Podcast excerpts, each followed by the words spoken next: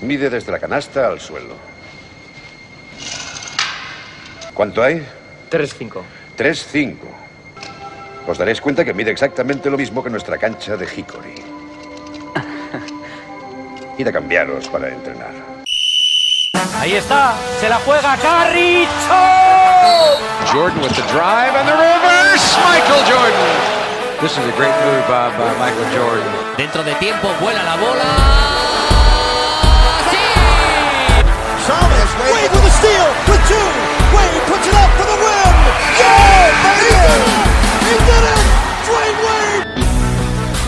Hola, bienvenidos a Zona 305. Soy David de Favoro y como siempre me acompañan Sergio Pérez, Hola a todos. Alberto Rodríguez, ¿Qué pasa, chicos? Jacobo Fernández Pacheco Hola David, hola a todos. y bienvenido Fajardo. Hola, ¿qué tal? Eh, Pérez, ¿dónde estamos? Bueno, no sé si os acordáis, pero yo estaba en un Omni Sí, la semana la pasada. semana pasada. Bueno, pues no lo vais a creer, pero les pedí que me bajaran del Omni y no sé cómo hubo un fallo en la teletransportación y estoy en una especie de lancha con un fusil en la mano a punto de desembarcar en Normandía. Eh, Vale. estoy, a- estoy aquí rodeado de gente, hay un gaitero loco y no, no, no sé exactamente qué tengo que hacer. Intentaré medio ahogar- ahogarme, pero bueno. Es, posible que el gaitero se llame Billy. Eh, Puede ser, no me lo ha dicho el nombre, pero bueno, vamos a intentar ver si me puedo esconder y, y hacer el programa. Vale. Eh, Alberto, tú es- espero que no estés también en guerra y nos puedas decir dónde nos pueden seguir. No sé, pero vamos, cada, cada semana me, si me va a dejar en esta tesitura, lo tengo muy fastidioso para que preste atención el oyente a que nos pueden seguir en Facebook, Twitter e Instagram como arroba zona 305 podcast. Jacobo, antes de pedirte que nos digan dónde nos pueden escuchar, espero que estés ya preparando el sonido de disparos y gaitas para Pérez. O sea, me O ofende. sea, en la duda me espero, ofende. que en espero que en este momento el oyente esté escuchando disparos y gaitas y chapoteo de agua en Sí, una sí, lancha. vamos, ni lo dudes, ni lo dudes. O sea, ha habido ya varios silbidos pasando cerca del micrófono. Eh, nos pueden escuchar, eh, por aquello que el directo está más complicado, en hasta 10 plataformas. Estamos en Evox, estamos en Anchor, estamos en Spotify, estamos en Apple Podcast, estamos en Google Podcast, estamos en Breaker, en Pocket Cast, en Overcast, en Stitcher y en Radio Public y en todas nos pueden escuchar como, nos pueden encontrar más que escuchar como Zona 305. Sí, en directo yo puedo abrir la ventana y eh, levantar un poco la voz, pero a, a lo mejor escuchas dos minutos de programa antes de que la policía te meta para casa, entonces no, no lo veo muy recomendable. Bien, ¿ve algo que comentar? Pues la clase de twerking, por suerte, sigue sin llegar. Gracias a Dios. Y eh, estoy planteando seriamente pillarme un tablero de estos eh, de habitación para echarme unos tiritos de vez en cuando porque tengo demasiado mono. Y el 2K no es suficiente. Buena idea. Pues nada chicos, si no tenéis nada más que comentar, empezamos.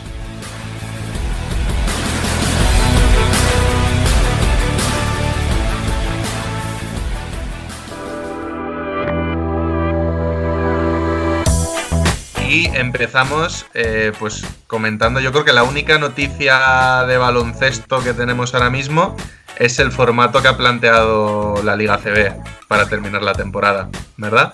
Eh, ¿Alguien le apetece explicarnos un poquito de qué va el tema? Pérez, por ejemplo, que es nuestro experto residente en temas españoles. Sí, voy yo. Eh, fácil y sencillo. Han decidido que los 12 primeros clasificados hasta el momento se clasifican para una especie de, de top 12, por decirlo de alguna forma, ¿no? Que no hay descensos. En este caso, es decir, los equipos restantes ya han acabado su temporada. Eh, esos 12 equipos se han dividido en dos grupos de 6. Se juegan entre ellos a partido único y los dos primeros clasificados de cada grupo se enfrentan entre sí, el primero contra el segundo, a partido único en semifinales y la final a partido único también en los ganadores. Bueno, es un formato pues muy express, ¿no? Para intentar acabarlo y, y, oye, que no se quede en blanco la temporada. Sí, ¿qué opináis? ¿Os parece buena idea o pensáis que llegado a este punto la temporada no debería finalizarse? Eh, Alberto. Mm, recalco una vez más aquello que dijo Pérez de que algunos eh, equipos están muy a favor de esto. gracias a que implica la salvación y estar ya de vacaciones, eso por un lado. Eh, y bueno, la medida quizá un poco extensa, pero justo ayer por la noche debatiendo con Pérez con este mismo tema de, acortar el calendario, pero en NBA, la verdad que te planteas si hay equipos que tenían todavía suficientes partidos como para poder llegar a playoff y, si esto a lo mejor es un motivo para que hayan sido 12 en vez de 8. Y entonces, pues, pues bueno, daré un poco esa ocasión matemática a estos equipos que se podían haber quedado fuera y que de momento tienen la posibilidad de llegar a esas semifinales. Bien. ¿quieres comentar algo? Sí, yo creo que es una medida que puede plantear polémica respecto al, al hecho de que si juegan, van a jugar tarde, porque las competiciones no creo que se permitan, por mucho que no haya público, hasta dentro de bastante tiempo, porque es juntar a, pues, eh, ¿qué pueden ser? 13 jugadores, 12 jugadores de cada equipo, más cuerpo técnico, más eh, gente del polideportivo, o sea, juntar a mucha gente en un espacio, al fin y al cabo, vale, que es grande, pero juntos, eh, sin la distancia de seguridad. Sí, yo tengo entendido que el formato que se tiene en mente sería eso, sin público, eh, los dos equipos y prácticamente nadie más, y que antes de cada partido se hagan un montón, un test para cada jugador, asegurarse de que no hay ninguno contagiado, si hay alguno contagiado se le saca, eh, medidas de limpieza a nivel eh, hospital Extremo, casi, y, y terminar de esta manera la temporada. Claro, pero es curioso porque no sé cómo será el, el tema de pruebas del coronavirus, porque el principal problema es el tema que, que hay de asintomáticos. Entonces, Claro, pero para eso se hacen los tests de, para comprobar si están contagiados, que se supone que ahora cada vez hay acceso a más. Y además la Liga Profesional de Baloncesto se entiende que cuenta con unos ingresos que le permiten poder tener test para todos los partidos y para los jugadores. Pues yo, a mí me tiene dividido, la verdad, entre que está bien porque recuperaríamos la competición y volveríamos a tener el baloncesto, pero me tiene un poco preocupado por el tema de la seguridad y la salud. Y de que si la gente ve que los profesionales están jugando, nosotros no, porque somos razonables, pero habrá mucha gente que dirá, oye, si estos juegan, ¿por qué nosotros no? Y saldrán a la calle a jugar.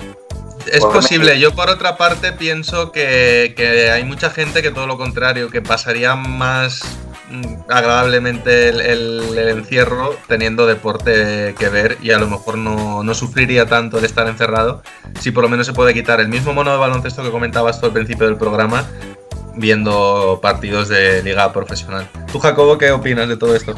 Hombre, creo que se hace por. eh, aparte de porque al final los equipos tienen unos. los clubes tienen unos objetivos que cumplir y demás. Creo que se hace por los aficionados, porque al final es. Un poco lo que habéis comentado, eh, la gente tiene mono y cuando todo esto acabe y nos dejen salir a cas de casa y, la vida recupere un ritmo normal, la gente querrá ver deportes en la tele. Y al final, mm, en el momento en el que un aficionado ha pagado su abono de la temporada, que esto es un poco el símil NBA que hemos hablado con Lebron, ya te debes a esa gente, ¿no? Que paga por verte. Por verte. Es que ni siquiera es por la experiencia de tal, no, por verte. Entonces yo creo que es, que es algo que se hace más de cara a los aficionados y yo lo veo bien. O sea, una solución un poquito de... como de liguilla, ¿no? De patio de colegio, pero, pero la veo bien, acertada. Es algo. Y al final, cuando todo esto acabe y se dé un tiempo para disputar estas competiciones, por poco que sea, pues bueno, se podrá ver baloncesto, que al final es lo que, lo que le interesa al aficionado, verlo. Eh, no sé si queréis comentar algo más de esta noticia. ¿A ¿Alguien se le ha quedado algo en el tintero? La otra gran noticia hasta el momento de básquet esta última semana ha sido el documental de Michael Jordan, pero nuestro compañero Alberto nos ha pedido por favor que no destripemos nada porque no lo ha podido ver todavía. Ni yo, Entonces, ah, tú tampoco, Jacobo. Bueno, pero tú, Jacobo, te dan igual los spoilers, ya nos lo has dicho. ya, muchas ya veces. lo he dicho muchas veces, pero yo qué sé. Entonces, pues nos vamos a ir con Bienve, que tiene algo preparado para no destriparles el documental, pero sí hablar un poquito al respecto.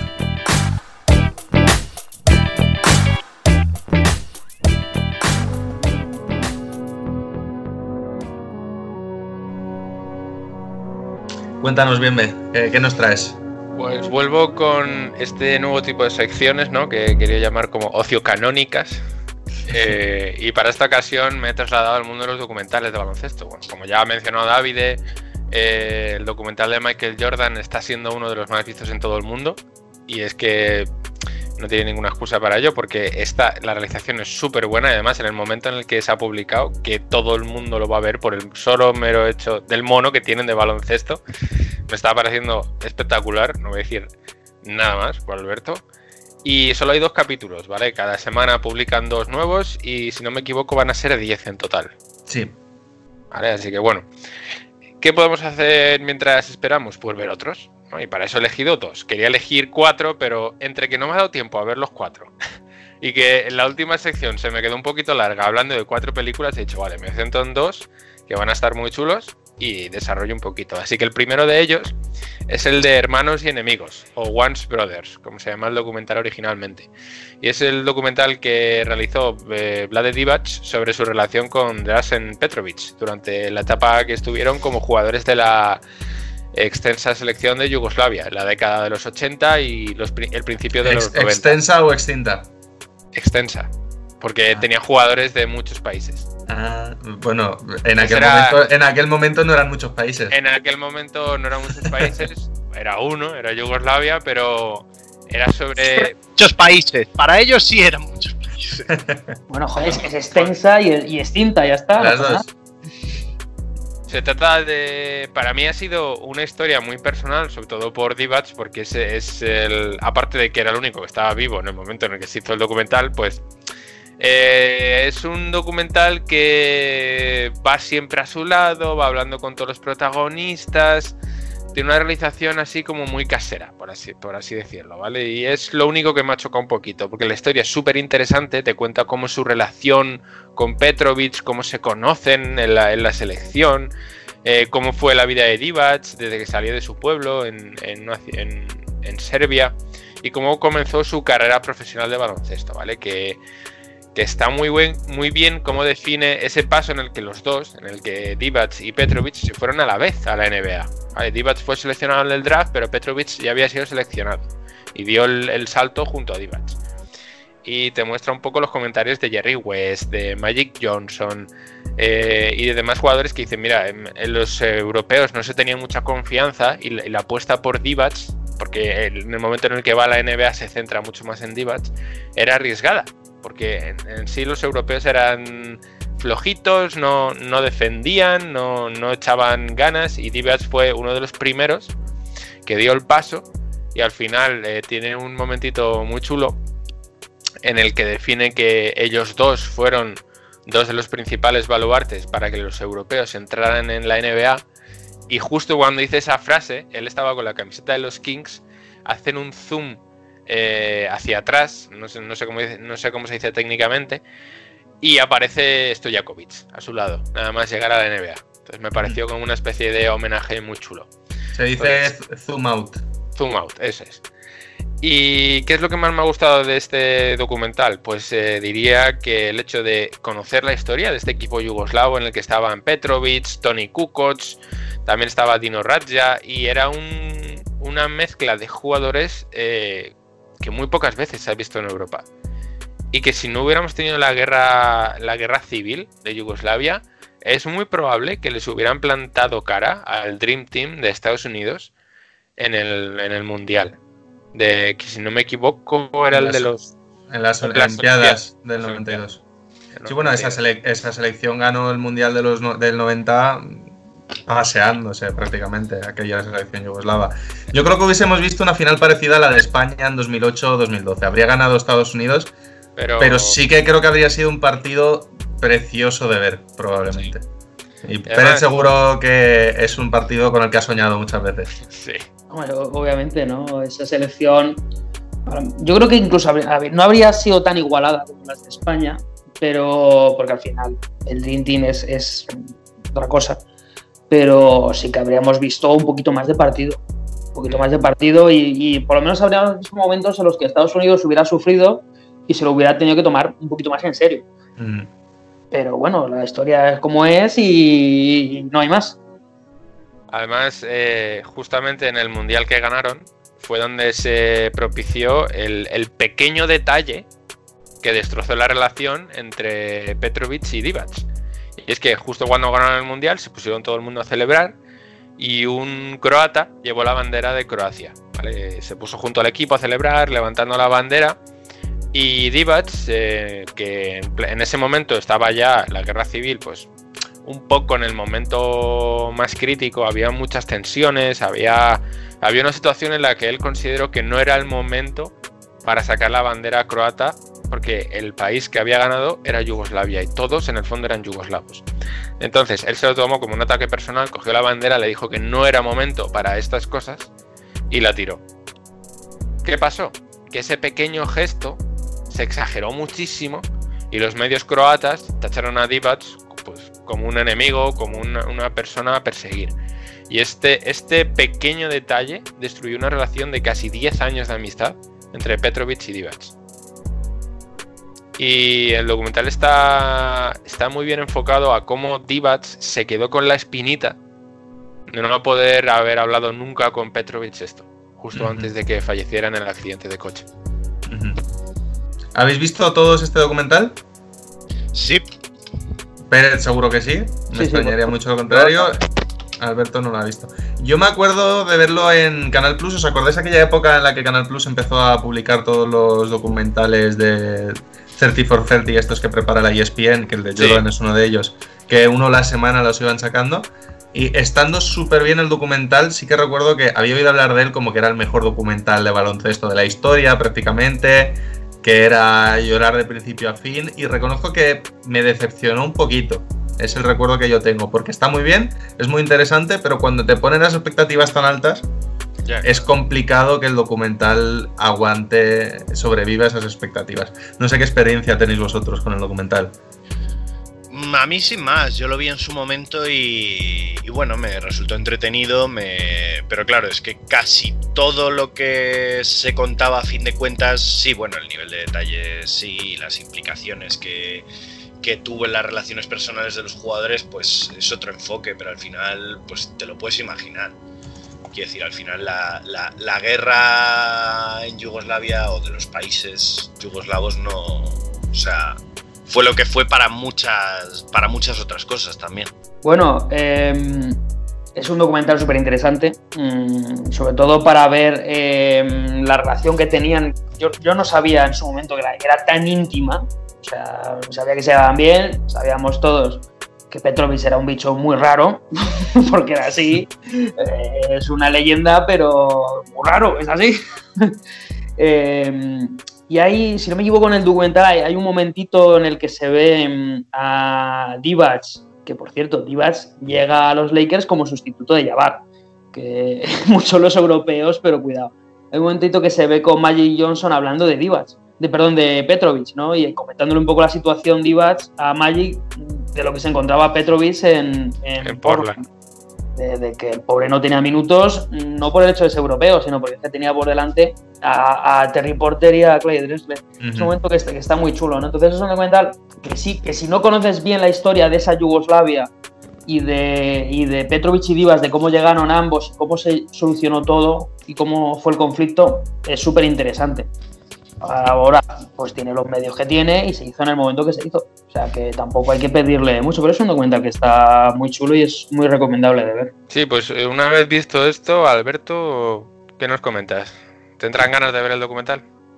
La verdad que, que, sobre todo por el desconocimiento que tengo siempre de determinados temas, en este caso es una cosa más añadir a la lista, eh, tiene pinta de ser interesante, aunque ya habéis comentado que tiene ciertos, ciertas limitaciones, digamos, a nivel de realización y tal, Mm. pero quizá eso sea un punto a favor por el hecho de que lo hace, pretendían hacerlo más íntimo, ¿no? Yo creo que sí, que, que sería una buena ocasión para echarle un vistazo, dado que estamos en cuarentena, dado que estamos en época de, de- de que parece que viene una corriente de empezar a ver documentales de baloncesto.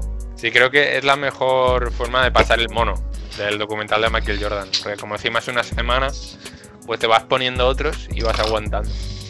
El siguiente que traigo es un documental que podemos encontrar también en Netflix y que lo he traído eh, más centrado por la, diferencia que tiene respecto a otros documentales de baloncesto, ¿vale? Este no es un documental de baloncesto como tal, sino de cómo se utiliza el baloncesto para ciertos grupos de personas, que en este caso son presidiarios. Se llama, el documental se llama Q-Ball eh, y se llama así porque Q es la sigla de San Quintín, la cárcel de San Quintín, en California. ¿Qué ocurre en este documental? Pues que te muestran al equipo de San Quintín Warriors, el equipo de la cárcel, que está patrocinado o fundado esencialmente por una iniciativa de NBA Girls, más en especial por los Golden State Warriors. Es una iniciativa en la que los jugadores, el equipo técnico y, equipos de la Bahía de San Francisco van a la cárcel a jugar partidos contra presidiarios.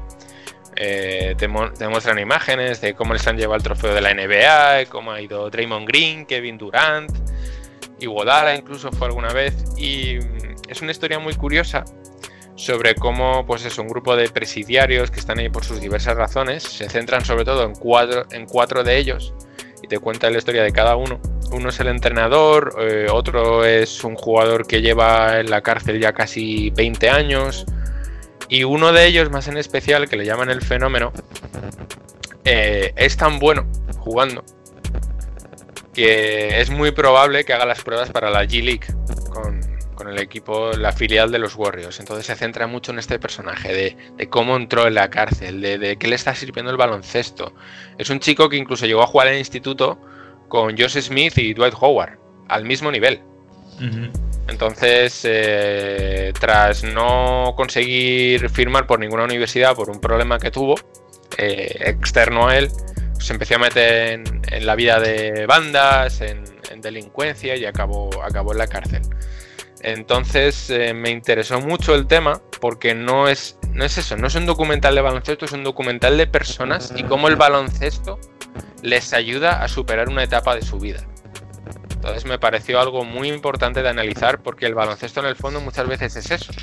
Muchas veces es un deporte que lo hacemos por diversión o por meros principios para superar muchas más cosas. Y a mí, por ejemplo, el, baloncesto me sirvió para superar la etapa en escolar. Era algo que me servía mucho para seguir el día a día y seguir avanzando. Entonces me pareció, pues eso, un aspecto muy importante de analizar. Y creo que sería muy interesante para todos eh, verlo porque la disciplina que, ponen en, en un ambiente como este, que es súper complicado en el fondo, porque claro, es un presidiario. ¿Qué disciplina va a querer tener? Pues muy poca, porque si está ahí es precisamente porque no la tiene. Entonces da la idea de que la cárcel eh, no es ese típico sitio en el que cada uno hace lo que le da la gana y está lleno de delincuentes que en el fondo eh, van a seguir siéndolo, sino que la cárcel ahora mismo es un sitio para rehabilitarse y que esa es la mentalidad que se está teniendo y gracias a cosas como el baloncesto se está obteniendo. Sí, este, la verdad, te soy sincero, no. Del mismo modo que te digo que el otro lo conocía bastante, este es la primera vez que oigo hablar de él. Y la verdad es que suena, suena bastante interesante. Además, sabemos cómo, cómo es la situación en Estados Unidos. Eh, por cada gran jugador que consigue salir de la calle, muchas veces hay casos de gente que se queda por el camino y de gente que a lo mejor habría llegado a ser profesional y nunca sabemos de ellos por situaciones ajenas.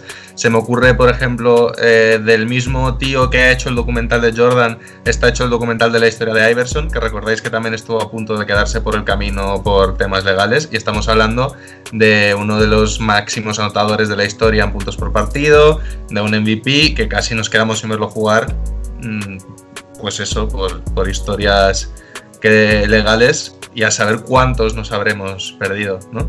Entonces creo que suena muy interesante, la verdad. Bueno, yo, yo no lo he visto, pero mm, entiendo que está inspirado este tema del presidiario en los Warriors del 97, ¿no? En el que la Terrell Spewell casi mata a su Sí. entrenador. Entiendo que ahí cogieron la inspiración los propios Warriors de... Bueno, de- bueno, los, los Blazers de los 2000 también. No, hay- también, hay, claro, mucho pero bueno. en el que te puedes fijar. Pero bueno, ya que son los Warriors, ¿no? Y su filial, pues dijeron, oye, vamos a inspirarnos en, en nuestro pasado, a lo mejor. Entiendo, ¿no? Pero bueno, nos, lo- nos lo has vendido muy bien, ¿no? Entonces, poco más que decir, no lo he visto, pero oye, a lo- en cuanto acabe el programa me pongo a ello. Que lleva, lleva precisamente poquito tiempo en Netflix. eh, estuve mirándome un poco porque quería hacer algo del Dream Team, pero el Dream Team me pareció demasiado obvio. porque mucha gente, la mayoría eh, fan, que es fan del baloncesto, habrá escuchado sobre este equipo y seguramente se haya visto ya un documental de ellos. Entonces dije, voy a analizar el otro aspecto del baloncesto, que es cómo influye a la gente en general. Y encontré esto en Netflix por casualidad, simplemente poniendo baloncesto me salió y, me pareció muy interesante para analizar y está muy chulo, la verdad, la realización es cojonuda, muy buena música, obviamente, de baloncesto cárcel, la música lo peta bastante y, es muy real. Es ese punto íntimo que, que quiere conseguir Divac con su documental, que no lo llega a conseguir porque queda un poco falso, las charlas que tiene unos con los otros, aquí queda un poco más real. Porque les graban, pero no muchas veces no son conscientes de que les están grabando. Y las charlas en la, en la cancha son cojonudas. Es genial. Entonces eh, nos quedaría oír pues, a Jacobo. ¿Qué, qué, opinas un poquito? Bueno, y Alberto también. Eh, yo he hecho eso. yo he jugado en la cárcel contra un equipo de presidiarios. ¿Algo, algo, algo que contarnos, Jacobo? Eh, no, que, que es algo. Es una experiencia, la verdad. Obviamente aquí no se hace con presos de máxima seguridad, obviamente. Pero sí con gente que le han pillado, pues normalmente suelen ser temas de drogas, hurtos menores, ese tipo de historias. Eh, yo sí había oído hablar del documental, no lo he visto. Pero sé que al final este tipo de, de mensajes valen mucho, pero no solo mmm, para dar a entender que el baloncesto puede ser una salida de una vida peor a una vida mejor, sino que al final es mmm, también puede ser también una vía de escape como ha dicho Bienve, en la etapa de estudiante, eh, cuando somos jóvenes, muchas veces un padre piensa que quitándote el baloncesto, cuando se supone que no has hecho algo que tienes que hacer, eh, solo te está quitando un capricho. Y al final muchas veces mmm, no se trata tanto de un, capi de un capricho, sino de tu vía de escape. Y quitándote cosas así, mmm, todo empeora. Lejos de mejorar, empeora. Y que al final entendemos somos los primeros aquí que decimos que el baloncesto no es la vida, pero mm, la vida sí son esos pequeños momentos de relax que sí nos puede dar el baloncesto. ¿Te estás refiriendo a que el fracaso escolar viene de la prohibición del baloncesto? Aquí el, el, profesor entrenador cómo barre para casa, ¿eh? Ya te digo. Eh, eh, me ha llamado este, fíjate, más la atención que el anterior me parece eh, me parece que me ha entrado mucho mejor tal como lo ha contado bien de, y que, está mejor realizado que en principio nos ha contado que llega mejor no me ha suscitado más interés que el otro. Quizá porque a lo mejor el otro es lo que ha, dicho él eh, que el, tema del, del, Dream Team o incluso la, de, de Yugoslavia y tal son más conocidos. Este por ejemplo ni idea ¿eh? no, no, no lo conocía ni nada entonces, quizás si le doy la oportunidad a uno, quizás sea primero a este. Pues nada, bien, muchas gracias por la sección. Yo creo que tenemos material de baloncesto para estos días. Y nada, nos vamos con Jacobo y la primera pista del jugador misterioso.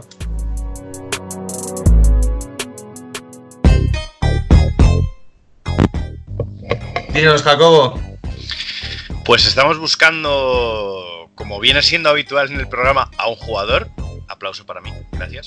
Eh, no, estamos Durante buscando... un momento he pensado, he pensado que nos iba a decir, pues estamos buscando eh, a ver de qué jugador misterioso hablar esta semana porque no me lo he traído. estamos buscando un jugador que es natural de Nueva York y que ha jugado concretamente en un instituto, bueno, ha jugado en varios institutos, pero el instituto que le llevó a la fama nacional es un, es un instituto del que se ha hablado en este programa en otras ocasiones. Vale. Síguenos en redes.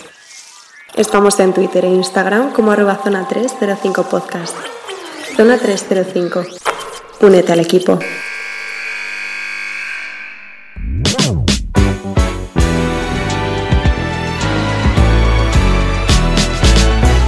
Bueno, Pérez, te toca. Bueno, eh... sección canónica donde las haya, ¿no? Efectivamente, vuelve máquina del tiempo. Eh, entonces, bueno, eh, empezamos con una pregunta muy, muy simple. Eh, y es si sabríais decirme qué tienen en común, pues, Chansey Billups, Shane Batier, Tim Duncan, Vince Carter, Dirk Nowitzki, Jamal Crawford y Mike Conley. Que iba, a- iba a Acabado decir que todos todo. son calvos, pero claro, ha- has metido a Duncan, ha sido por un orden que era, todos son calvos, pero ya has metido a Duncan y a Novitsky, es como se acabó. Se me acabó el denominador común. He dicho que acabados todos. Hola. Hala, Pobre. bueno, a ver, un poco duro, ¿eh? Esas declaraciones. Bueno, pues lo primero es que Chansey Billups, no olvidemos, campeón del concurso de Horse. Tú que lo llamas acabado, ¿vale? y por eso, y Mike Conley, ¿no era Mike Conley el ganador? No, se eliminó en primera No, ronda. No, Estamos no, hablando no. del paupérrimo concurso. O Mike Conley, el ganador. Yo creo que fue Mike Conley, pero vamos, obviamos Bueno, ese concurso. Obviamos Lo ese obviamos, concurso. como si no hubiera existido nunca, ¿no? Pues bueno, obviamente que, que tendría que estar acabado. pues hombre, son grandísimos jugadores todos estos, por supuesto, pero todos ellos son los ganadores del premio al mejor compañero del año, ¿no? Que es un premio que otorga la NBA desde 2013. Pero este premio en realidad pues se llama el Twayman Stokes Teammate of the Year, que queda más bonito, obviamente. Pero, ¿por qué tiene este nombre en particular? Pues vamos a hablar un poquito de, ello, de este premio y de esta historia, ¿no? Bueno, en 1955, los Rochester Royals, ahora Sacramento Kings, añado, eh, usaron su elección número 2 del draft para elegir a Maurice Stokes, que era un pivot pues, cuya capacidad reboteadora le permitía dominar a su antojo bajo los tableros en la universidad, instituto y en todo. Y su impacto en la NBA fue, pues, fue inmediato, eh, siendo nombrado rookie del año sin dar opción al resto de su generación. Mm, ese mismo año, año 1955, temporada 55-56, eh, fue All-Star y elegido en el segundo mejor quinteto del año de la liga. Eh, logros que repitió los siguientes dos años. En sus primeros tres años, mm, All-Star y segundo mejor quinteto. O sea, estamos Y- hablando de un jugador Y no sería primer quinteto porque hablamos de que coincidió en el tiempo con eh, Mike and Bill Russell, que eran dos, efectivamente. los dos megaestrellones de sus sobre generaciones. todo, sobre todo con, con George Mikan, ¿no? En este caso, que, que esos años además fue campeón. Pero bueno, eh, en el último partido de la temporada regular de, de 1958, pues los recién trasladados Cincinnati Royals eh, viajaban justo a Minneapolis, ¿no? Eh, y bueno, en un lance del juego, pues Stokes cayó al suelo, golpeándose la cabeza, eh, con tal fuerza que perdió el conocimiento, teniendo que ser reanimado en el vestuario. Hasta ahí, vale. Tres días después, pues arrancaban los playoffs en Detroit, en este caso, donde Stokes jugó ci- eh, 39 minutos con 12 puntos y 15 capturas, aunque los Royals perdieron el partido. Que, bueno, un lance de estos playoffs en ese momento. Bueno, ya en el hotel, eh, tras una cena rápida, antes de coger el avión que les llevaba de vuelta a Cincinnati, eh, Stokes se tendió en la cama mientras pedía a un compañero que abriera la, que abriera la ventana, pues, notaba que le faltaba aire. Pero bueno, eh, al rato ya estaba todo el equipo en el aeropuerto y a poco de embarcar, pues Stokes mm, comenzó a suplicar para que llamaran a un médico. Entonces su frase fue, me siento como si fuera a morir. Fueron sus palabras. No, mm, lo malo es que ah, ni allí había doctores ni el avión podía esperar. Eh, volvemos al draft del 55. Mm, En este caso los Royals pues también eligieron el puesto 10 de la segunda ronda. Mm, a un escolta de 1.98 procedente de la, Universidad de Cincinnati precisamente donde se irían luego llamado Jack Twyman. Mm, seis veces All-Star y dos veces en segundo mejor quinteto de la liga. Eh, fue el primer jugador junto a Will Chamberlain en promediar más de 30 puntos en una temporada lográndolo ambos en la temporada de 1960 es un dato que me parece muy curioso. O sea, que hasta el 60 nadie hubiera promediado 30 puntos o más. O sea, interesante, o sea, estamos hablando de un buen jugador. Bueno, de vuelta al avión, que es donde nos hemos quedado, ¿no? Eh, a Cincinnati. Pues bueno, durante el vuelo, mm, Stokes, recordemos, este pívot afroamericano, eh, empezó a vomitar. Mm, aunque los compañeros pues no le hicieron mucho caso, pues pensando que se había pasado con la cerveza en el hotel. Porque seamos sinceros, eh, darme un poco de aire, ay, ay, ay, que me muero, que me muero, suena a que me he pasado. Entonces, bueno, pues los compañeros no le hicieron mucho caso, ¿no? Pero la situación se agravaba cada minuto, mm, hasta que Stokes se desplomó mientras susurraba que no podía respirar. eh, una azafata le salvó la vida con un respirador eh, en ese vuelo. ¿no? Pocos minutos después de esto, Sto- Stokes entró en coma. Mm, O sea, la gente consternada, ya no era una borrachera. Em, añadir que en ese avión, aparte del propietario, estaba también el, comisionado de la NBA. o sea, ahí había todo Cristo. Pero bueno, eh, tras aterrizar, pues el pivot fue trasladado de urgencia al, al hospital de Elizabeth de, Covington, en Kentucky, donde se le di- diagnosticó una encefalopatía postraumática. ¿Recordáis el golpe que se dio hace tres días y demás? Pues claro, ahí, ahí andaba la cosa, ¿no? Y su cerebro pues presentaba daños tan severos que Stokes quedaría inválido para caminar y hablar. Esto, eh, importante destacar como ahora cada vez que alguien se da un golpe en la cabeza, eh, a pesar de que pueda no ser nada, la NBA te paraliza durante varios días hasta que no te hayan hecho varios tests y esté todo asegurado de que no puede pasar nada, precisamente por precedentes como este que nos estás contando tú ahora mismo, ¿no? Efectivamente, lo que, lo que se quería evitar era esto, ¿no? Fijaros la situación de que los compañeros creían que estaba de resaca o medio Y que, pasaron, y que pasaron tres días, que no es que dices se dio el golpe y se empezó a sentir mal, que este tipo de situaciones puede ser que pasen días antes de que afecte de manera de verdad grave. Efectivamente, y jugó el partido, como hemos dicho, 39 minutazos, en un principio normal, es cierto que notaban que él, era un jugador, un tío muy sueño, muy gracioso y que estaba un poquito más apagado, eh, pero bueno, pensaron, primer partido de playoff se estará concentrando. Pero bueno, eh, la familia de, Stokes, obviamente de origen humilde, pues viajaron desde Pittsburgh al hospital para, estar cerca de, de él, ¿no? Pero el trabajo les impedía prolongar su estancia. Eh, Jack Twyman, este escolta del que hemos hablado, pues, su compañero, rehusó sus vacaciones, obviamente eliminados de playoff este equipo, para quedarse junto a Stokes y hacerse cargo personalmente.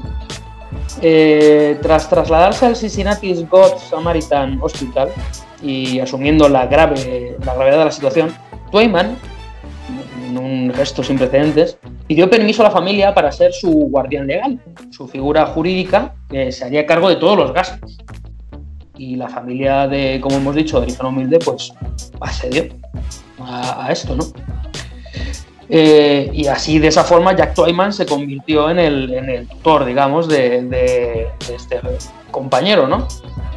Bueno, con el paso del tiempo y la eficacia de las terapias, pues Stokes pudo al menos vivir en una silla de ruedas, aunque no podía alimentarse por sí mismo y apenas daba unos pasos entre las barras paralelas, ¿no? Esto que hemos visto tanto en las películas para poder andar. Y en verano de 1967, nueve años después del coma sufrido en el avión, los médicos le dieron permiso para subir a un, a un avión y asistir a un partido que anualmente se celebraba en su honor en Nueva York, organizado por, adivinad quién, ¿no? Por Jack Twyman. y, y que este partido recaudaba dinero para el cuidado de, de Stokes. A reunir incluso 10.000 dólares de la época en su partido inaugural, era una especie de All-Star, ¿no? Y bueno, la gente se quedó un poco flipando cuando fue él, obviamente, ¿no? En silla de ruedas, pero bueno, fue un logro, de lo cabe, ¿no? Pues una amistad entre un negro y un blanco durante los difíciles años 50 en Estados Unidos, una amistad que les llevó a ser más que amigos, ¿no? Eh, el, abril, el 6 de abril de 1970, como consecuencia de sus graves lesiones, pues Maurice Stokes sufrió un paro cardíaco que acabó con su vida a los 36 años. Y el 31 de mayo de 2012, su fiel amigo y compañero Jack Twyman fallecía a los 78 años. Eh, y esta es la historia de este premio, creado por la NBA, por una NBA inspirada en esta gran historia y en honor a estos dos grandes amigos, y dando el premio al mejor compañero, en un trofeo que salen además ellos dos juntos, eh, pues eso, al mejor compañero en honor de esta historia de Maurice Stokes y, y Jack Twyman. Eh, complicado que se lleve el premio a alguien que se lo pueda merecer más que Jack Twyman, ¿no? Efectivamente, bueno, Jack Twyman, que los dos han sido Hall of Fame, obviamente. Eh, Jack Twyman ha tenido una carrera buenísima. Mm, Pasa que, claro, nos acordamos muy poco de jugadores de los 50, 60, pero Jack Twyman era un muy buen anotador, mm, de te digo, como hemos dicho, lo de los 30 puntos no era casualidad. Y Jack Twyman siempre estuvo muy involucrado durante, fíjate, hasta abril del 70 en el cuidado de, de este compañero mm, yo creo que pocos jugadores ahora mismo hoy en día harían esto que ha hecho este jugador, ¿eh? o que hizo en su momento este jugador, y más en la situación en la que, la que se dio. Ya te digo, unos años 50 racistas en Estados Unidos, siendo en este caso Stokes el único compañero afroamericano, y él fue el que dio el paso adelante y dijo, pues oye, hay que, hay que cuidar a este tío. Y que los sueldos no eran los de ahora tampoco, que no era tan fácil, digamos, poder permitirte eh, pagar los cuidados de un compañero. Efectivamente, bueno, además unos cuidados, en principio, de por vida. O sea, no una situación de unos meses.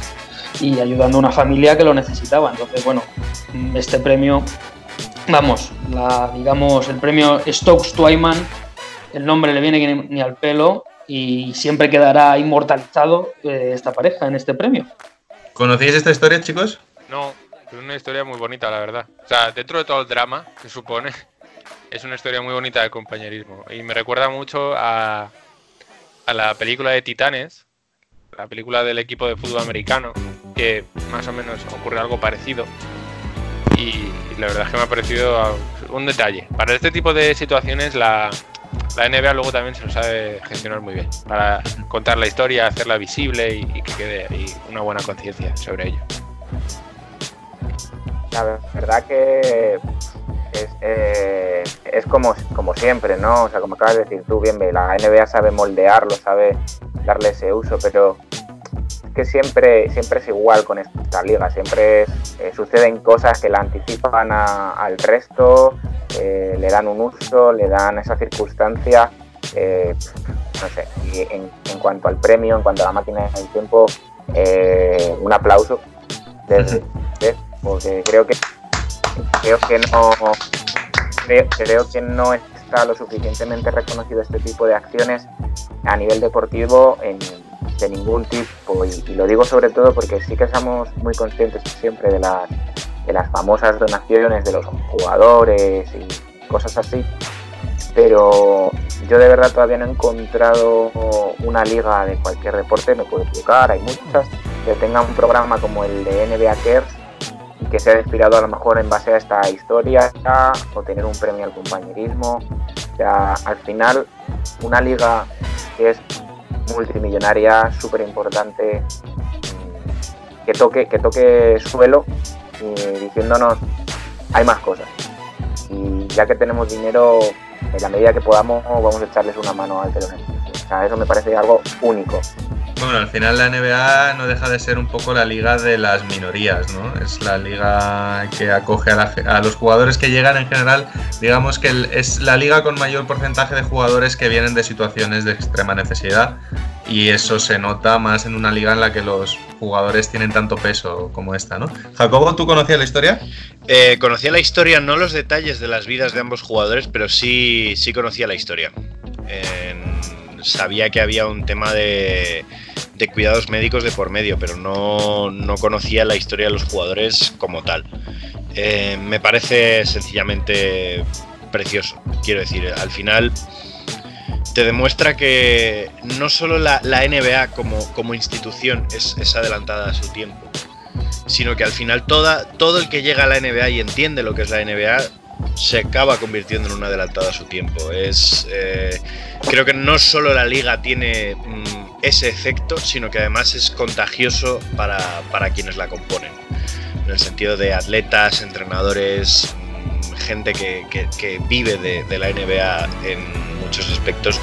Y al final es un, un, un tema de, como tú has dicho, mm, se trata de una liga en la que la mayoría de los jugadores afroamericanos vienen de entornos muy, muy conflictivos y, y al final es mmm, poner una solución de antemano a los problemas que siempre hemos dicho que pueden tener pues afroamericanos muy jóvenes que vienen de entornos muy pobres cuando tienen mucho dinero y pueden tener problemas de salud que precisamente por haber sido muy pobres en su juventud no pueden detectarse.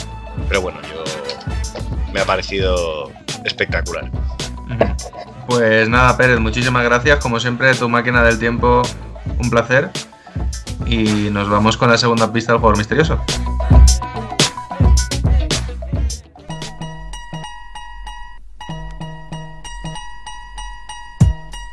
A ver, Jacobo, segunda pista. Segunda pista, eh, os voy a dar tres para que más o menos vayáis acotando. Ya os he dicho que es un jugador neoyorquino que mm, disputó la temporada con la que llamó la atención de las universidades estadounidenses en un instituto del que hemos hablado, ¿vale? Ese instituto es el Instituto Abraham Lincoln de Coney Island, ¿vale? Este jugador llamó por primera vez la atención de un ojeador cuando tenía 12 años, que jugó un torneo de AAU en el Bronx y desafió a un tal Oye y Mayo a un uno contra uno. Vale. Ojo, eh. Pero, ¿qué Ahora oye y pues- mayo? ¿El, el, el rookie o el actual? Porque el actual le desafío yo también, ¿eh?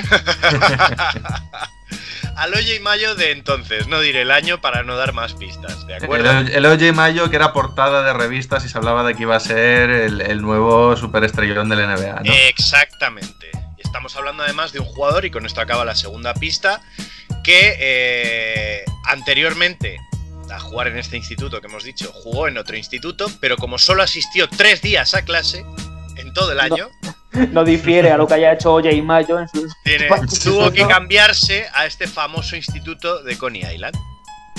Bien, vale. No tengo ni idea todavía, pero bueno, Yo tampoco, vamos pero. acercando. Pero mi mm, voto por el propio Oye y Mayo de momento, ¿eh?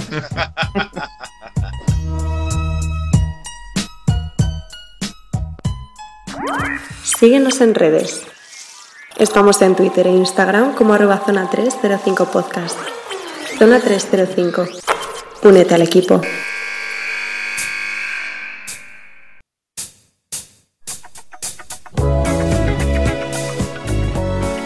Alberto, te toca. Hoy nos traes una sección bastante especial, ¿no?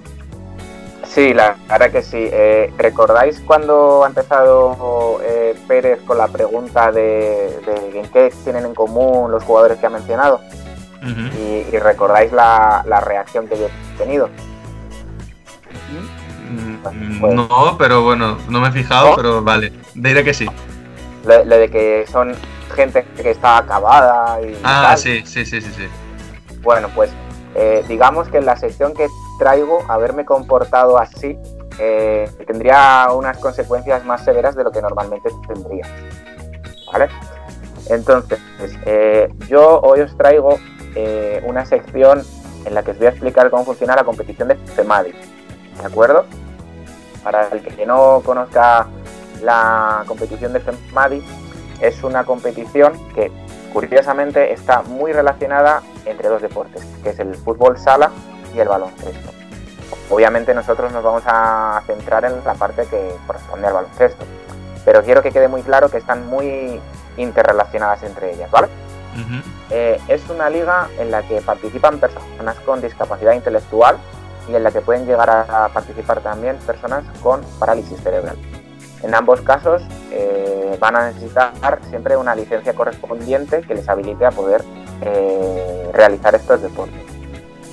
Es una liga que económicamente tiene una cuota anual de 110 euros, ¿vale? Todo esto lo estamos hablando a nivel Comunidad de Madrid. Disculpa, Alberto, como aclaración, eh, ¿son 110 euros por equipo o por jugador? Por equipo, Vale. ¿vale?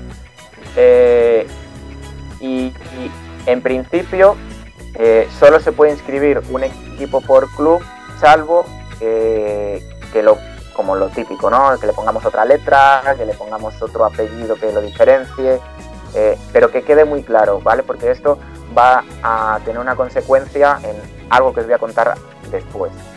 Estos equipos además eh, pueden estar formados por hasta 16 deportistas, que no 15, primera diferencia respecto al resto de competiciones regladas. Eh, tiene que tener un mínimo de 8, actualmente a nivel federativo creo que en algunas categorías te piden 9 si hablamos de mini y en otras te exigen 5, ya cuando son un poco a partir creo de cadete para arriba. Y eh, pudiendo convocarse, esto no cambia, un máximo de 12 jugadores. Ujú. Esto a nivel de introducción, hasta aquí todo bien, ¿no? Hasta aquí todo claro. Todavía no hemos tenido un caso de Nacional o Eurocup donde estemos con la pizarra apuntando, intentando enterarnos de qué está pasando. Estupendo. Ahora vamos a entrar un poco a la competición. La liga se divide en cuatro grupos, ¿vale?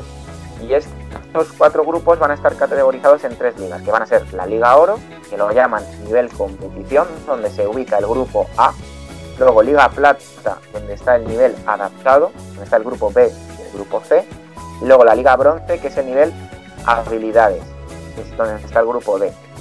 Por los nombres que tienen estas ligas ya podemos deducir que cuanto más arriba estés, se supone que el jugador y los equipos van a estar más capacitados y cuanto más abajo estés, menos capacitación van a tener. Cosa que no influye para algo que os voy a contar después y que me parece súper curioso a nivel de, competitividad.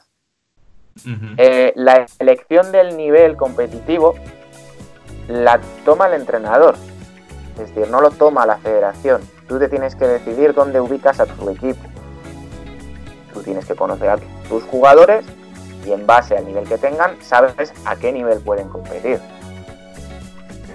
Eh, por supuesto, en las bases de competición se menciona el tema ético. ¿Qué quiere decir esto? Que no ubicas a tu equipo a lo mejor en una categoría inferior y es un equipo superior. Tienes gente capaz, ubícala a lo mejor en Liga Oro o en Liga Plata, no la metas en Liga Bronce. Claro, se entiende que hay una responsabilidad de entender que esta es una liga que no se juega por ganar y por resultados, sino que se aboga por otros valores y malo será como que tú como entrenador decidas meter a tu equipo en una categoría inferior con tal de arrasar a la competencia, ¿no? Iría muy en contra de, lo que se pide en esta competición. Eso es. Y claro, eh, como eso es una cosa súper importante, eh, ningún jugador puede jugar en un grupo distinto. ¿Qué quiere decir esto? Si yo tengo un equipo, como hemos dicho antes, ¿no? que se pueden hacer dos, tres, mientras se llaman distintos si yo tengo un equipo en misma o distinta categoría, no se puede hacer eso de subir o bajar jugadores. No está permitido.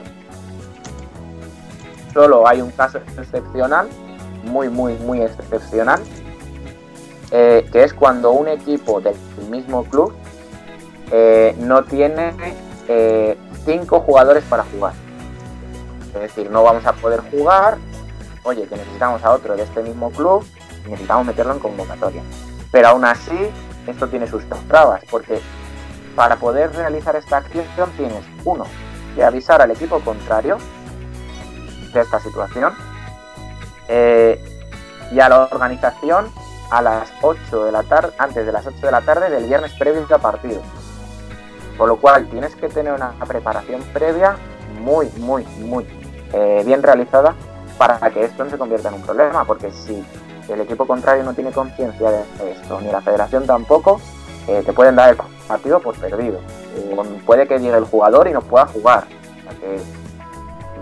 Mm, hay, un componente de responsabilidad mm, muy alto, en este caso, para el entrenador. Hablando de así un poquito de casos especiales, según la franja horaria en la que se solicite el cambio de fechas, tendrá una multa diferente ¿Qué, quiere decir esto? Si yo solicito un cambio de horario de un partido por la mañana, me va a costar 10 euros. Si lo solicito eh, al mediodía por la tarde, me va a costar 20 euros. Pero si soy tan listo de que, oye, me espero por la noche a mandar un correo a la federación correspondiente y tal, me va a costar 30 euros. Claro, que además teniendo en cuenta que vale 110 euros la ficha de toda la temporada, son multas en proporción bastante elevadas, ¿no? Eso es. ¿Qué pasa? Que claro, volvemos a lo mismo. El índice de responsabilidad da pie a qué? A que, a que no se den este tipo de situaciones y a que dentro de lo que cabe, si tú quieres aplazar un partido, seas responsable y lo hagas dentro del horario más común que puede tener una federación, que es por la mañana. Por supuesto, esto es un mundo, porque habrá gente que no pueda avisar en un determinado horario y claro, no le quede otra. Eh, claro, en definitiva, como comentas, es una liga de vamos a ayudarnos un poco entre todos, vamos a ser responsables y no vayamos a ser unos guarros que abogamos solo por el resultado, ¿no? Es una liga con unos valores un poquito más mm, limpios, digamos. Correcto. Y claro, ahí es donde entra, eh, por ejemplo, que los equipos locales siempre tienen que ser los que avisen eh, al equipo contrario de la hora y del lugar antes que incluso a la federación. Es decir, yo me toca jugar con el equipo de Pinto, ¿vale? Eh, y tengo que ponerme en contacto con el equipo de Pinto para ver si la hora y el lugar que yo voy a proponer para mi partido le viene bien. ¿Que le viene bien?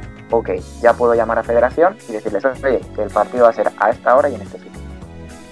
Ujú. ¿Por qué? Para evitar eh, que sucedan lo que hemos comentado anteriormente. Que no te quedes con cinco jugadores porque es que la hora de ese partido justo me viene muy mal, ¿vale? Y que siempre haya esa posibilidad de jugar sin ningún tipo de problema a nivel numérico de jugadores y de disponibilidad. Eh, si hay algún problema de, cambio de horario, eh, tendrá que ser el, equipo local el que designe la fecha y, como hemos dicho, el, el cambio de hora eh, lo decidirán en consenso los dos equipos. Si no hubiera consenso, en este caso ya sí que entra la federación y dice, no os ponéis de acuerdo, no pasa nada. Pongo yo esta fecha, pongo yo esta hora. Para que no haya problema, no haya discusión.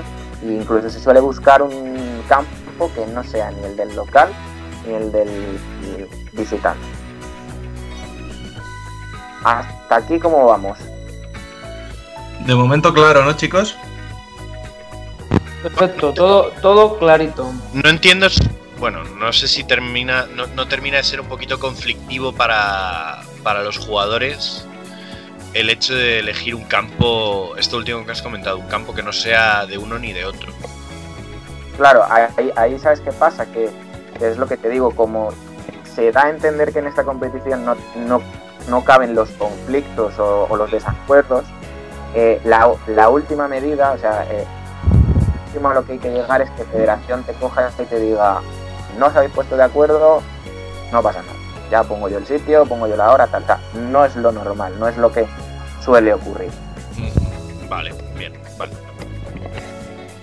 Vale, siguiendo. Eh, se puede excluir a los equipos de jugar la Copa, que la Copa ahora explicaremos lo que es. Si no se han jugado todos los, los partidos correspondientes, aunque tenga acceso a ella. Además, las normas de los partidos son más estrictas y cerradas. Como por ejemplo, los equipos con todos sus jugadores tienen que estar 30 minutos antes de- del comienzo del partido. Si un jugador no llega eh, antes de esos 30 minutos, no juega. ¿Vale? Y también es muy necesario que 5 minutos antes de empezar, los entrenadores se reúnan con, el- con los árbitros para explicar un poco las limitaciones que tienen eh, cada uno de los jugadores de sus equipos. ¿Para qué se hace esto? Para que la normativa se adapte al partido. Lo cual que hace que tengamos una inmensa variedad de partidos en cada partido de la temporada en CEMAI. Porque cada partido es único. En función del equipo y las características de los jugadores, se tendrán en cuenta X normas o se excluirán X normas. En cada partido, ¿eh? ya no en grupo o en liga, sino cada partido. Qué curioso. Mm, Más cositas. Los partidos perdidos por incomparecencia serán castigados por un 10-0, no el 20-0 Q. La duración, esto, esto tiene su explicación, que ahora llegaremos a ello. La duración de los partidos son de 4 cuartos de 10 minutos, ¿vale? Esto no cambia, es a tiempo corrido y separa el último minuto de cada cuarto, exceptuando el último, que separan los dos últimos minutos. Las prórrogas serán de 2 minutos y serán a tiempo parado, parado en el caso de que, de que haya prórroga. ¿Vale? O sea, no se juegan prórrogas de 5 minutos, se juegan de 2 se hacen a, a tiempo parado. Y bueno, la copa que hemos mencionado, ¿vale? Es que igual que hay, como hemos dicho, grupo A, grupo B, grupo C y grupo D en sus determinadas ligas, Eh, la Copa es una competición que, que será paralela y es que una vez que finaliza, el ganador del grupo A, el ganador del grupo B, el ganador del grupo C y el ganador del grupo D van a participar en esta Copa. ¿Cómo? Enfrentándose en unas semifinales A contra B y C contra D, para luego pasar a una final. Eh, y claro, esto luego lleva a, a un campeón de Copa. Me voy a detener aquí, nada, un poquito más que en el resto, por una sencilla razón. Claro, ¿cómo compiten jugadores del A contra jugadores del B si hemos organizado las competiciones para que cada uno compita a su nivel? La Copa en cuestión es una, una especie de competición más inclusiva, en la que se puede dar la situación en la que, como son a partido único, pues un equipo del D pueda ganar al A, un equipo del C pueda ganar al D, eh, un equipo del B pueda ganar al A. Entonces, claro, al ser a partido único ese, eh, se rescata ese componente que muchas veces hablamos de eh, o, ganas o, te vas, pero a partido único puede pasar cualquier cosa. Y entonces, ahora es cuando saltaríamos a una de las partes mmm, más, eh, en, mi opinión, más interesantes y, marca de la casa de, de Madrid, que son cómo van las clasificaciones y los puntuajes. Los puntos de clasificación serán dos puntos por partido ganado y uno por partido perdido. Esto hasta cierto nivel en municipal es lo que se hace. Ya sabemos que en federado eh, perdidos son cero y ganados son 10. Uh -huh. ¿vale? ¿Qué pasa? Que si el partido se gana por 20 o menos, cuidado, puntos, te van a dar un punto extra por bonificación. Por menos puntos, o sea, se valora el no hacer sangre del rival. Correcto. Es decir, si tú ganas un partido, Lo contrario al rugby, ¿no? Exactamente. Uh -huh. Es decir, si tú ganas un partido y además, imagínate que vas súper, súper, vamos, holgado, ¿no? Y te tomas la molestia de decir, no, bueno, es que no nos vamos a pasar, eh, tal, y ganas de menos de 20 puntos, ese partido ganado te va a reportar 3 puntos en vez de 2. Qué curioso. Eh, eso por un lado, pero claro, luego de la mano aquí hay una cosa que es un sistema de puntos que nosotros, vamos, no lo tenemos, igual nos haría falta. ¿vale? Hay un sistema de puntos que se llama puntos de ética deportiva. ¿vale? Estos puntos de ética deportiva funcionan de la siguiente manera. Los equipos, el equipo como, como grupo, ¿vale? Eh, eh, empieza la temporada con 10 puntos. ¿Vale? Estos puntos se pueden perder de las siguientes maneras. Un punto por falta leve, dos puntos por, falta grave y cuatro puntos por falta muy grave, ¿vale? Que se especifica dentro de las normativas eh, a qué corresponde cada una de estas cosas, ¿vale? No nos vamos a centrar ahí porque si no, no acabamos. Eh, y claro, luego, a modo de carácter individual, cada jugador, no tiene nada que ver con lo que acabo de decir, tiene 10 puntos también de ética deportiva. Y el entrenador eh, tiene 6 puntos. Es decir, jugador 10 puntos, entrenador 6 puntos. ¿Por qué el entrenador tiene menos? Porque obviamente, como hemos ido diciendo, el entrenador es el mega responsable de todo lo que pase en el equipo. A nivel de horarios, a nivel de avisar confederación, a nivel de estar en contacto con los entrenadores de otros equipos, etcétera, etcétera, etcétera. Entonces se presupone que el entrenador eh, tiene que tener dos dedos de frente. ¿Vale? Y entonces, ¿cómo pierden individualmente? Porque ya hemos dicho cómo pierden en equipos, pero ¿cómo pierden individualmente estos puntos jugadores o entrenadores? Se pierde un punto por técnica. Se pierden dos puntos por descalificante. Y se pierden tres puntos por conducta antideportiva. ¿Vale? Claro, volvemos a lo mismo. Es una liga en la que se presupone que nos ayudamos todos. Aquí nadie eh, se mete con nadie, nos respetamos, nos ayudamos para los horarios. Claro, pero si pasa, somos severos. Lo que nos importa es la deportividad, pasar un buen rato y no el entrar en cosas que no tienen cabida. ¿Qué pasa? Que si se pierden todos los puntos, tanto el jugador o el entrenador, no podrán volver a la competición. Es decir, si un jugador agota sus 10 puntos que tiene en temporada, no puede volver a si un entrenador pierde sus 6 puntos, no puede volver a entrenar dentro de la competición durante el año. Uh -huh. ¿Vale? Entonces la competición, como es muy exigente, también recompensa. Si tú has terminado la temporada con todos tus puntos, la temporada siguiente vas a empezar en vez de con 10 si eres jugador, con 11. O sea, es como el carnet de conducir, prácticamente, ¿no? Correcto. Lo que pasa es que se renuevan al menos 6 puntos al año siguiente. Pero si has sido lo suficientemente deportivo eh, y limpio y no has perdido ningún punto, el entrenador la temporada siguiente va a empezar con 7 y el jugador con 11. Hasta Parece que Pérez y tú os hayáis puesto de acuerdo para hablar hoy de, de ética y buen compañerismo, ¿no? Lo comentamos anoche, lo comentamos anoche, que iba a quedar un programa así un poco curioso, Sí, sí. ¿vale? ¿no? Y, Para estos bueno, momentos os viene muy bien. Sí, so- solidaridad al poder. Eh, y bueno, esto, de ir ganando puntos temporada a temporada tiene una limitación, ¿vale? Hasta un máximo de 12 puntos para los jugadores y, y 8 puntos para el entrenador. ¿De acuerdo? Y ya un poco para, finalizar, eh, durante la temporada solo se permiten cesiones, no se permiten traspasos, no se permiten fichajes. Solo existe un caso excepcional en el que un jugador puede cambiar de equipo, que es que no se sienta cómodo con la dinámica del equipo y decida cambiar de equipo. Pero claro, cuidado, esto solo ocurre si no existe un documento de permanencia con el club. Recordamos que los jugadores tienen una aprobación para poder participar en el deporte, etcétera, etcétera, etcétera. Y generalmente estas aprobaciones van ligadas a pertenecer al club. Por lo cual, si se da este doble caso de tener la, habilitación más que perteneces al club, no puedes cambiar de, club, o sea, de equipo a lo largo de la temporada. ¿Vale?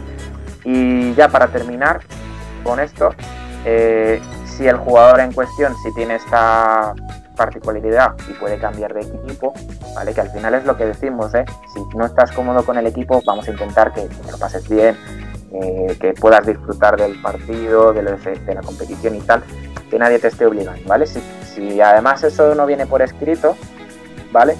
El jugador, eh, al cambiar de equipo, si ha jugado con su equipo previo, imaginaos, mm, vengo de Fuenlabrada y me quiero ir a Pinto. Y con Fuenlabrada he jugado un partido o dos. Con Pinto no voy a poder jugar hasta el 1 de enero. ¿Por qué?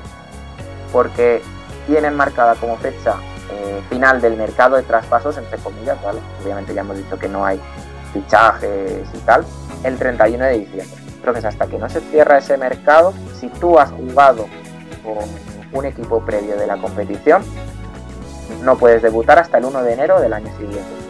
Sigue siendo la misma temporada, pero es cuando se cierra ese mercado de traspasos. Si por, si por supuesto no has jugado con tu equipo, si no has debutado, eh, no te están sacando a jugar y tal, puedes eh, jugar en el momento en el que cambies de equipo.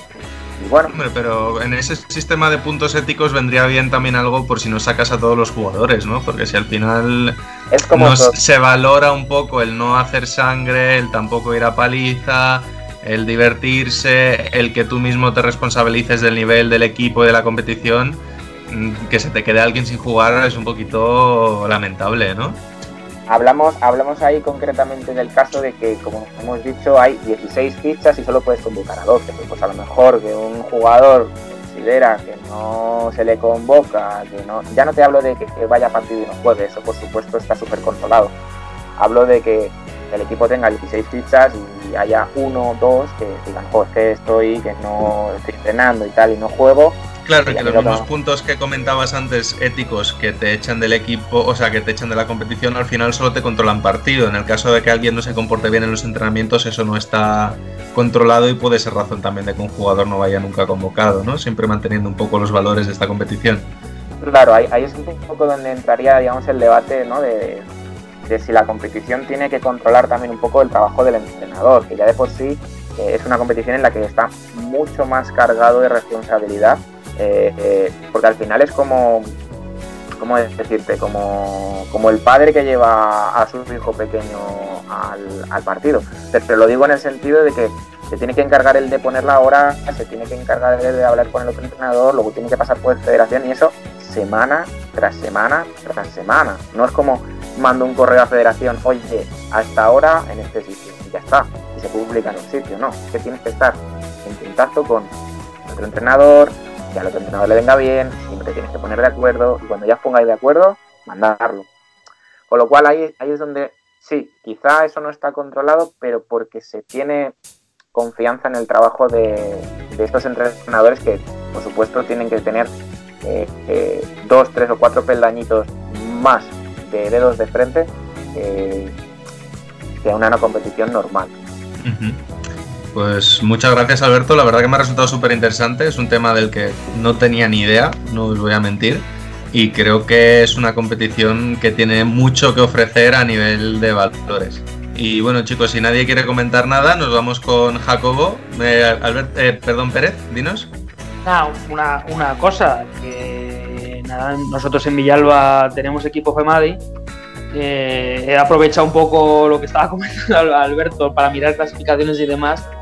Y no, sobre todo para enterarme un poco, porque sabía que teníamos, pero no sabíamos en qué liga, que estamos en bronce y tal. Y hay que decirlo, o sea, es el, ese equipo es el orgullo del club. Así de claro, o sea, estamos todos a muerte con ellos. Y, y yo no he visto gradas más llenas en, en, mucho tiempo, y lo digo en serio, o sea, de llenar el pabellón. Estamos todos a muerte y, animamos a, todos los equipos a, tener su equipo FEMADI, o sea, todos los clubes. Y ya te digo, es lo único que quiero añadir, que nosotros en Villalba estamos muy orgullosos de ellos. Pues nada, sabiéndolo y después de esta sección tendremos que hacer una visita a todo el equipo de Zona 305 a ver un partido del FEMADI de Villalba. Y nos vamos con ahora sí con Jacobo que nos tiene que solucionar quién es el jugador misterioso de esta semana.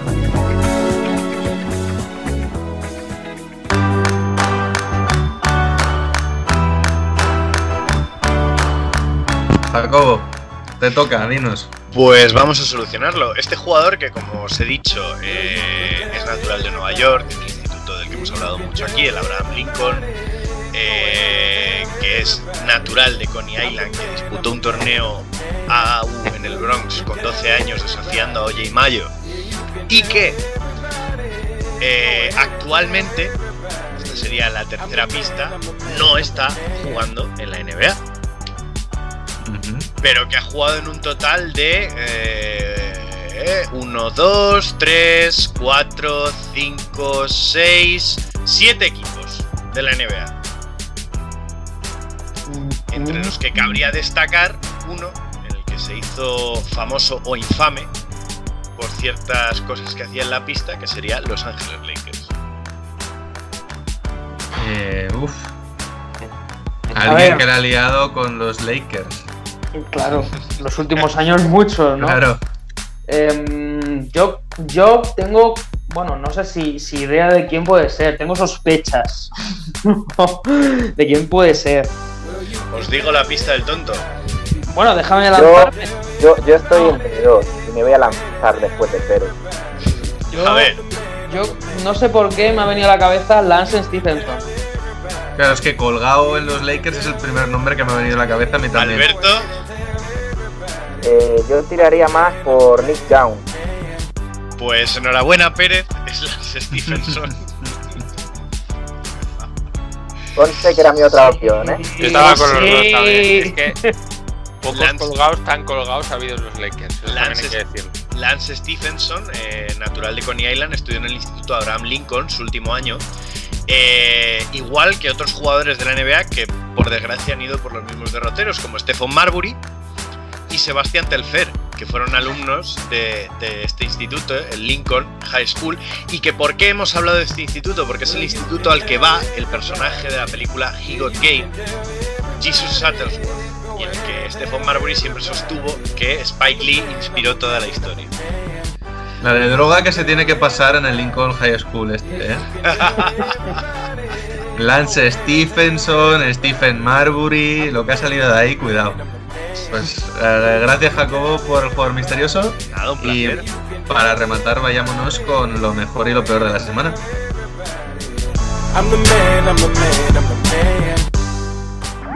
Síguenos en redes.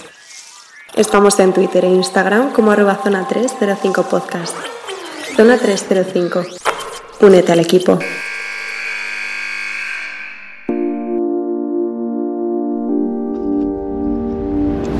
Top y flop. Venga, ¿quién se, de- ¿quién se anima hoy a empezar? Alberto Pérez, os veo ahí, los dos que no os atrevéis a desenfundar. Empiezo yo, si es que siempre empiezo yo. Llevo tres Oye, semanas la semana, la semana pasada empecé yo.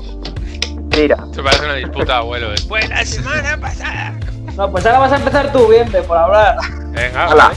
El top. claro, ¿cómo aprovecha para que no le quitemos el top y el flop? A tope. Todos son Venga, empiezo, estrategias. empiezo con el flop y es que ha llegado el momento del año en el que estoy empezando a utilizar las, ex- la- las equipaciones como pijamas. Bueno, pantalones más bien. ¿Ha- ¿Has, dicho top o flop? Flop. Ah, vale, vale. Es que no he entendido top y digo, a mí me parece un flop como una casa. Es el flop. Es más, la llevo ahora mismo puesta. Me he cambiado, me he levantado directamente de la cama. Demasiada información, bienvenido. Y el top es eso, que os he dado demasiada información. El- eh, no- bueno, mi, mi flop digo ya que es el top de Bienve, ¿vale? Antes de que me lo quite nadie. Es que no, prefiero no comentar nada. es que no tengo top, la verdad, esta semana. Qué deprimente. Eh, Pérez sé que querías ir, pero eh, Jacobo ha pedido la palabra antes, o sea que Jacobo. Eh, mi top, la, la decisión que se ha tomado en la CB, obviamente me parece una buena decisión, una decisión eh, salomónica en la medida de lo posible, no que no tiene una fecha de caducidad más allá de las fechas de inicio de la temporada siguiente y que se puede hacer bastante rápido si, si al final lo que se quiere es solucionar la, la competición. Eh, mi flop, que, que no. que es que. El, el que diga que vuelve de esta cuarentena jugando mejor a este deporte, miente, miente. O sea, es que es imposible, es imposible esto. Pero, pero, ¿qué- pero qué top son esos, por favor. Que era el flop, que este era el flop. O, o flop me da igual, pero bueno. Bueno, fíjate, voy a enlazar con lo que has dicho top porque para mí es mi flop. Eh, la decisión que ha tomado la CB, o la Liga Andesa, como queráis llamarla, me parece una, una decisión mm, que no lleva a nada, simplemente a dar el título. Objetivo, que la liga no se quede en blanco, porque mm, no vas a ganar eh, audiencias por tema de estar a puerta cerrada, no hay suficientes partidos, sobre todo partidos interesantes, como pueden ser finales y demás, suficientes como para que la televisión te dé, te- te dinero y encima mm, se va solo a par con la, con la decisión que tome la Euroliga y metes en un berenjenal a los equipos como Madrid, Barcelona, Basconia, Valencia. Entonces, me parece que la decisión no lleva a ningún lado nada más que entregar el trofeo. Mi top va para Kirilenko. ¿Por qué? Kirilenko, presidente de la Federación Rusa, mm, ha mostrado una verdad que, que mucha gente está obviando. Y él ha dicho que es que la mitad o la mayoría de los equipos rusos están al borde de la, quiebra, porque dependen mucho del negocio local y, de patrocinadores que en este momento están muy jodidos. Y, y creo que es una realidad que no solo pasa en Rusia, sino que pasa aquí también. Pero nadie mm, la está diciendo y todo el mundo está obviando y todo el mundo, como hace la CB, venga, vamos a jugar, venga, vamos a jugar, que la gente se entretenga. Entonces me parece que es un top, porque un tío que- como Kirilenko, que está medio loco, lo muestre, pues, oye, para mí tiene su mérito. Alberto. Eh, yo esta semana no tengo flop, afortunadamente, así que me voy directamente al, al top. Y mi top es eh, eh, 447. Joder, ya estamos aquí. Mira, yo, yo creo que me voy a salir de, de la conversación. Déjame desarrollar, ¿vale?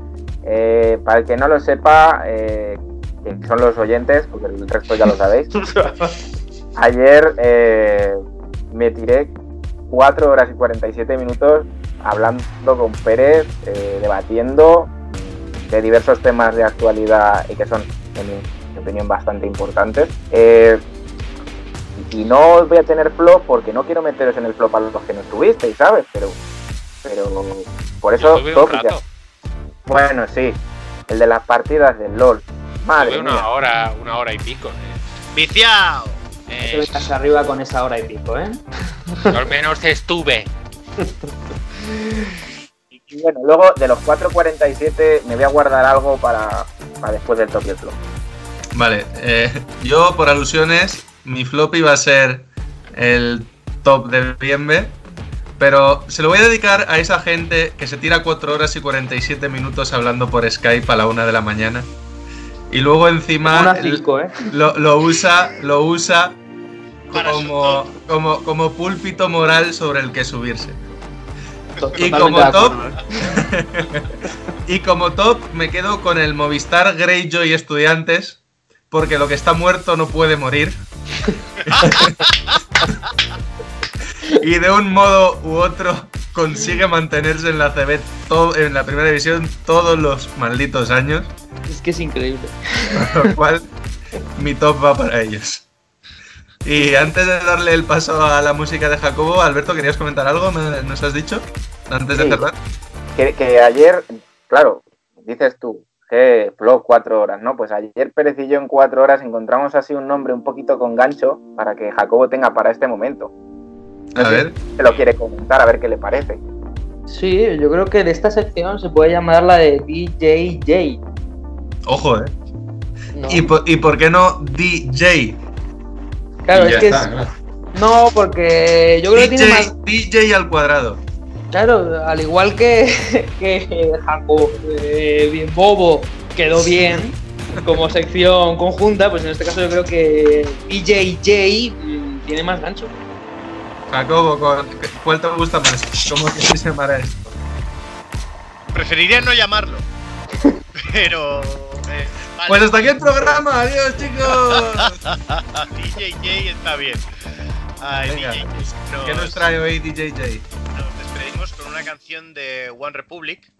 Un poquito cambiando lo que, lo que fue su estilo inicial. En los últimos años se han vuelto un poquito más experimentales. Y esta canción se llama Kids, niños. Pues con DJJ y los niños, lo cual será un poco feo, nos despedimos hasta la semana que viene. Adiós. Adiós.